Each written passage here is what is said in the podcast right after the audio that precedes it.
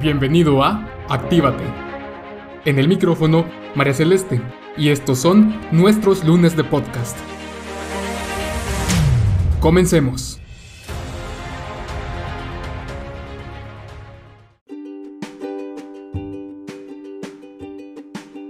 Hola gente activa, espero que se encuentren muy bien. Estoy muy feliz de compartir con ustedes un lunes más de podcast. Tengo un tema que quiero que abordemos juntos a mí en lo personal me parece muy interesante y sumamente enriquecedor porque este tema nos va a obligar a reflexionar desde otra perspectiva y hasta nos va a hacer pensar. Porque lo bueno y lo malo no siempre está pintado de blanco y negro, sino muchas veces lo vamos a encontrar en tonalidades grises, en donde es más difícil identificar lo bueno y lo malo. Quiero comenzar desde el inicio de los inicios, la inspiración de este tema. Yo no sé si ustedes están familiarizados con los antifaces para los ojos que tienen un gel azul o celeste, puede variar el color, eh, que ustedes se pueden colocar en los ojos así calientito o frío. Son muy útiles para cuando uno tiene los ojos muy cansados, ojo rojo, ojo seco. No sé si los conocen pero yo había calentado este mi antifaz y estaba muy muy caliente, entonces tenía que esperar a que se enfriara un poco para colocármelo sobre los ojos. Entonces, estaba esperando a que se enfriara y vi que el antifaz tenía unas anotaciones que honestamente no había puesto tanta atención en otras ocasiones. Entonces, me puse a leer qué decían esas pequeñas letritas y eran las instrucciones de uso y tenía escrito también algo que me pareció interesante. No tóxico, no ingerir. Me pareció curioso y hasta gracioso porque si lo ingiero, pues tengo la tranquilidad de que no es tóxico, pero pese a que no es tóxico, no es para ingerirse. Miren, me pareció algo ilógico o contradictorio y para mí fue muy chistoso, pero me quedé pensando y ya no me pareció tan contradictorio porque me puse a pensar, bueno, la comida chatarra no es tóxica, pero es buena ingerirla. Un ejemplo bastante trivial, creería, pero que me dio lugar a nuevos pensamientos y más ejemplos. Ejemplos que fueron llegando hasta que dije, ok, aquí ya tenemos que investigar, porque de seguro que esto no soy la primera que lo ha pensado. Fue algo así más o menos ese lapso de ejemplos mentales. La nuez moscada se puede ingerir, pero una cucharada de más y ya es tóxica. No sé si ustedes lo sabían, pero sí, la nuez moscada es tóxica. El tabaco es tóxico, pero se puede utilizar y puede ingresar a nuestro cuerpo. Entonces, ¿cómo así? Que sea tóxico no significa que deba ingerirse, ¿ok? Puede ser tóxico algo y yo lo puedo ingerir. Significa que algo que no es malo Ok, algo que no es malo, no precisamente es bueno. Y aquí voy a repetir, si algo no es malo, no precisamente es bueno, es una pregunta.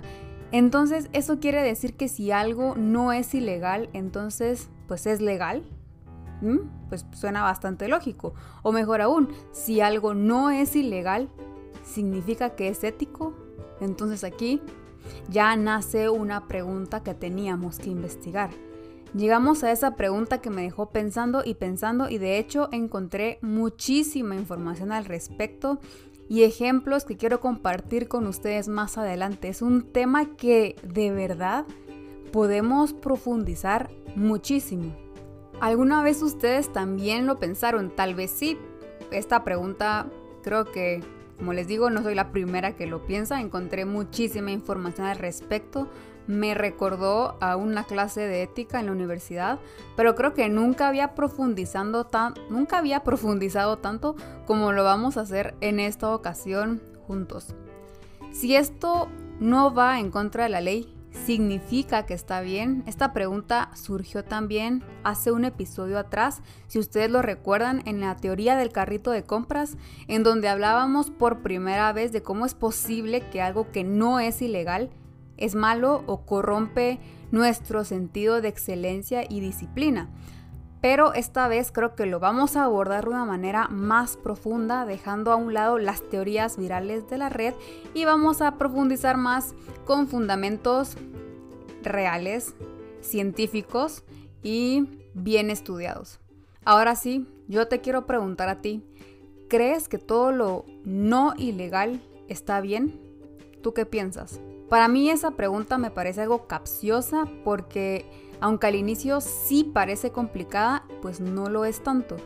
Cuando comenzamos a pensar en distintos ejemplos como en la política, en donde se mueven los medios de comunicación en diversas direcciones para favorecer la opinión pública o bien para favorecer los intereses del gobierno, es legal decir que publicar un artículo de un evento social importante de otro país, en lugar de, colocar estadísticas de homicidios por armas de fuego un día antes de que se firme un acuerdo que favorezca la libre comercialización de armas sin restricciones.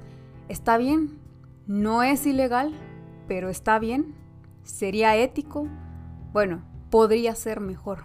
Ah, aquí está, podría ser mejor. Cuando le ponemos un ejemplo a la pregunta e incluso un rostro, pues yo creo que la, la respuesta ya no es tan difícil, ya es más evidente. Y no, que no sea ilegal no significa que sea ético. Pero entonces nace una nueva pregunta y quizás más compleja que la anterior. Si es legal, significa que es ético y si es ético, ¿es moral? Plantearme esa clase de preguntas me hizo pensar, ¿en qué clase de mundo vivimos? No debería ser tan complicado, pero sí hay cierto nivel de complejidad conforme vamos avanzando en la vida. Partamos un poco de atrás para adelante, ¿les parece? ¿Es lo mismo ético que moral? Bueno, no es lo mismo, pero sí están relacionados. Cuando hablamos de moral, nos referimos a normas, valores y reglas que rigen a una cultura. Según lo que nos dice la moral, así debemos comportarnos en nuestra sociedad. Mientras tanto, la ética es el estudio de la moral. Podemos decir que es más universal. La moral siempre va a estar presente independientemente de la ética. Pero la ética pues no existiría sin la moral, porque sin la moral no tendría nada que estudiar o en qué basarse. Por ejemplo, eh, se me ocurre en una universidad o en una empresa existe un código de ética que rige lo que es aceptado dentro de esa institución. Y todo aquello que quede prohibido es porque el código así lo rige. Es un código de ética, no es un código moral. ¿Por qué? ¿Por qué no es un código moral? Bueno, a mí se me ocurre que porque dentro de esa institución puede que convivan diversas personas de diferentes culturas y grupos sociales y no precisa que entre ellos compartan las mismas normas morales, pero sí pueden compartir un código de ética que es más universal. ¿Algo puede ser ético e inmoral al mismo tiempo? Hmm, qué buena pregunta. Y a mí me parecería que sí. Y el mejor ejemplo es el uso de pantalones en mujeres. Universalmente está bien que las mujeres usen pantalones, pero aún en muchas culturas es inmoral que una mujer no utilice una falda hasta los talones. De hecho, hablemos de épocas anteriores, años 20, 30, donde las mujeres usaban faldas y vestidos. No era moral que una mujer estuviera en pantalones. Pero si esta mujer sale de su círculo y utiliza unos pantalones y sale de su grupo social, pues no está siendo poco ética. De hecho, hasta deja de ser inmoral porque en el grupo donde ahora está, está bien que utilice pantalones. Si me sigue en el hilo. Ahora volvamos a la pregunta de si legal significa ético. Bueno, no precisamente. Y se me ocurre otro buen ejemplo. Si vas manejando en una calle transitada y el semáforo se pone en verde, pues legalmente tienes todo el derecho de avanzar. Pero entonces tú miras que del lado contrario, donde la luz está roja, hay una ambulancia con las sirenas encendidas. Realmente, éticamente, lo correcto sería poner luces de emergencia y no pasar para, que dar, para darle vía a la ambulancia. No sé si comienzan a notarlo, pero podemos encontrar muchos agujeros entre la ética, la moral y lo legal. Y por eso tenemos que pisar con cuidado. ¿Por qué hay que pisar con cuidado? Bueno, es que puede ocurrir que olvidemos ver nuestro camino e intentemos evadir lo ético, lo moral y lo legal. Y entonces ya no podemos diferenciar tan bien lo que está bien, lo que está mal. Y ahí tendríamos un pequeño problema llamado miopía moral. Miren, el tiempo se nos está acabando por hoy, pero la próxima semana continuaremos con este tema abordando entonces qué es la miopía moral y sus otros dos hermanitos, porque la miopía moral no viene sola.